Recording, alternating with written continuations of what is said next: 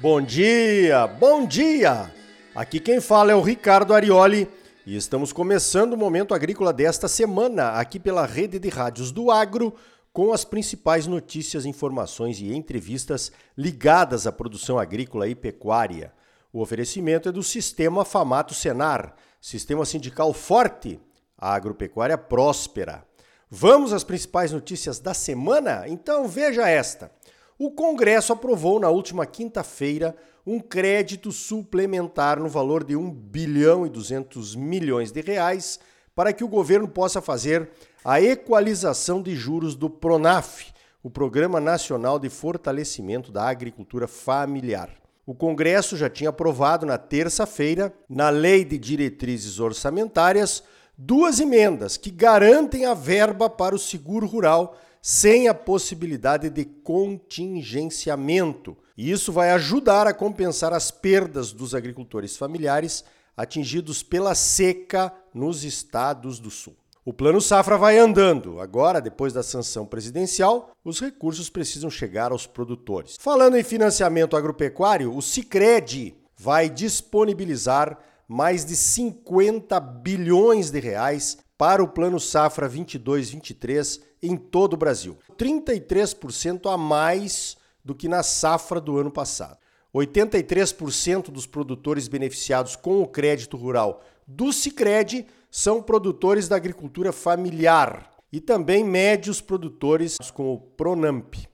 O Sicredi é a segunda maior instituição financeira do Brasil em crédito rural e já está recebendo propostas. Então, te aligera, vivente. Veja esta, inacreditável. A inflação nos Estados Unidos continua subindo. Subiu 1,3% só no mês de junho. Os 9,1% do acumulado em um ano já são a maior inflação dos últimos 41 anos da série. E os preços dos alimentos e dos combustíveis foram os principais responsáveis pela inflação americana em junho. O galão de gasolina chegou a 5 dólares pela primeira vez na história. Um galão equivale a 3,78 litros. Convertendo por um dólar de 5,30, são aproximadamente R$ 7,00 por litro de gasolina. O óleo diesel lá nos Estados Unidos está valendo 1 dólar e 40 centavos ou R$ 7,50 por litro. Esses valores de gasolina e do óleo diesel se equivalem aos preços daqui depois da redução do ICMS em alguns estados. que coisa, hein? Lá é a pátria do automóvel e os preços dos combustíveis sempre foram menores do que os preços aqui no Brasil. O desemprego nos Estados Unidos, que chegou a 14,7% em abril de 2020, caiu para 3,6% em março deste ano e continua nesses níveis. Ou seja, a economia americana está aquecida, a pleno emprego. Menor desemprego significa mais pessoas com poder de compra, mas uma pressão maior no consumo, quando falta produto no mundo, como algumas commodities e o petróleo, os preços sobem, gerando inflação. Ou seja, na economia, assim como na vida, tudo tem um lado bom e tem um lado ruim. Só para contextualizar, a inflação aqui no Brasil foi de 0,47% em maio, bem menor do que a inflação americana, e está prevista para 13,5% em 2022, podendo variar entre 2% e 5%. Falando em Estados Unidos, veja esta. O investimento de uma empresa chinesa de milho em Dakota do Norte está dando o que falar. A empresa chinesa Fufeng adquiriu uma área de 370 acres, ou quase 150 hectares, para instalar um moinho de milho que vai gerar 220 empregos diretos. A empresa pretende investir 700 milhões de dólares no projeto. A Fufeng é uma empresa chinesa aberta, produz mais de 50 itens baseados em milho e exporta para 90 países. Acontece que a área comprada pela empresa para se instalar está a 12 milhas, uns 20 quilômetros aí, de uma base aérea americana. Aí acenderam-se as luzes vermelhas e os alarmes tocaram lá na capital, em Washington, D.C. Políticos americanos querem melar o negócio em nome da segurança alimentar e da proteção de segredos tecnológicos dos Estados Unidos. Parece que alguns acham que o livre mercado não pode mais ser tão livre assim, né? Acontece que os chineses têm um histórico meio nebuloso de copiar tecnologias sem pagar os royalties. Mais ou menos como fazem alguns pirateiros por aí, né? Então, esquemas de proteção são importantes, sim. E você, o que é que acha? Olha só, um deputado americano está propondo um projeto de lei que proíbe a compra de terras nos Estados Unidos por chineses e proíbe também empresas chinesas que já estejam estabelecidas por lá de participar de qualquer programa de incentivo do Ministério da Agricultura americano, a não ser aqueles ligados à segurança alimentar. O último relatório do USDA, publicado em 2020 sobre o assunto, mostra que investidores chineses possuem 266 propriedades nos Estados Unidos, com uma área total de 194 mil acres, ou 81 mil hectares. Empresas chinesas com sócios americanos são donas de mais 89 fazendas, totalizando 158 mil acres, ou 65 mil hectares. Um total aí de 146 mil hectares, então. Não parece muito, mas foi o suficiente para o alarme americano tocar. Essa discussão da posse de terras por estrangeiros já está no Congresso aqui no Brasil. Existem propostas que permitem a compra com poucas restrições. Hoje há limites na lei que é de 1971. Estrangeiros de mesma nacionalidade não podem comprar mais de 10% da área de qualquer município brasileiro. Estrangeiros de nacionalidades diferentes, né, entre si, podem chegar a possuir um máximo de 25% da área de um município. Com certeza esse assunto voltará à discussão em breve. Vai formando a tua opinião aí. Você é contra ou a favor que estrangeiros possam comprar terras no Brasil? Assunto quente. Olha, para colocar um pouquinho mais de pimenta neste angu, eu deixo um outro ponto de vista aqui para você pensar.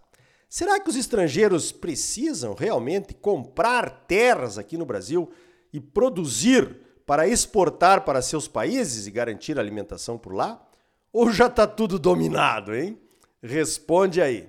Veja esta: segundo o Ministério da Agricultura, o valor bruto da produção agropecuária no Brasil deve chegar a 1 trilhão 240 bilhões de reais agora em 2022.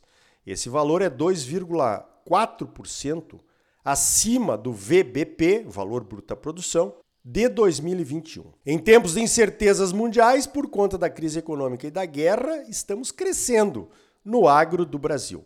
O valor bruto da produção é o valor calculado dentro das propriedades rurais, com a produção de cereais, fibras e oleaginosas, de carnes, frutas, hortaliças e tudo mais, e multiplicados por um valor médio de venda. O agro continua a ser a locomotiva do desenvolvimento deste trem chamado Brasil. Quando o VBP cresce, quer dizer que os motores estão mais potentes, despejando mais energia na economia do país. Energia na economia do país quer dizer dinheiro. Veja que todos os anos acontece um milagre da multiplicação em cada propriedade brasileira. Os produtores plantam as safras, cuidam das lavouras e colhem, geralmente entre 100 e 140 dias depois do plantio, dependendo da cultura. No caso da soja, a nossa principal cultura, plantamos 40 milhões de hectares na safra 21-22. Considerando um custo médio de R$ 4.700 por hectare, de acordo com a Embrapa, foram investidos 188 bilhões de reais só no plantio de soja aqui no Brasil. Considerando uma colheita de 124 milhões de toneladas, segundo a Conab, e um preço médio de 170 reais por saca no porto, segundo o CPEA, ou mais ou menos R$ 2.800 por tonelada, a receita total da soja foi de 350 bilhões de reais. Ou seja, em quatro meses, o Brasil quase dobrou o valor investido no plantio. E fora da porteira, este milagre da multiplicação é ainda maior. A soja vira óleo e farelo, vira frango, vira suíno, vira carne de gado, ovos, leite, ou vai ajudar a alimentar a população dos 107 países para os quais exportamos. Tudo isso em quatro meses. É ou não é um milagre? É o um milagre da geração de alimentos, empregos e renda para toda uma nação. Os principais destaques do valor bruto da produção foram o algodão, a banana, a batata inglesa, o café, a cana-de-açúcar, o feijão, o milho, o tomate e o trigo, todos com crescimento do VBP acima de 14%. Na pecuária, onde o Mato Grosso lidera, o abate de bovinos daqui respondeu por 16,1% da participação nacional, seguido por Mato Grosso do Sul com 11,3% e São Paulo com 11%. Entre os estados, Mato Grosso, São Paulo, Paraná, Minas Gerais e Goiás são os líderes do valor bruto da produção, gerando 63,2% do valor total. Esse é o agro, a locomotiva do Brasil. Então tá aí. No próximo bloco, vamos falar sobre o crescimento do uso da inseminação artificial nos rebanhos brasileiros. O nosso entrevistado é o presidente da Associação Brasileira de Inseminação Artificial, a ASBIA. É logo depois dos comerciais. E ainda hoje, a discussão sobre propostas que serão entregues pela CNA, a nossa Confederação de Agricultura e Pecuária do Brasil, para os candidatos à presidência da República. Nessa semana, o tema foi o meio ambiente, com combustíveis renováveis e mercado de carbono. E também vamos saber como está a situação dos produtores na vizinha Argentina. Alguns protestos contra a política do governo aconteceram por lá nessa semana. E aí, tá bom ou não tá? É claro que tá bom, você só merece o melhor. Então não saia daí. Voltamos em seguida com mais momento agrícola para você, num oferecimento do Sistema Famato Senar. Sistema sindical forte, agropecuária próspera. Voltamos já.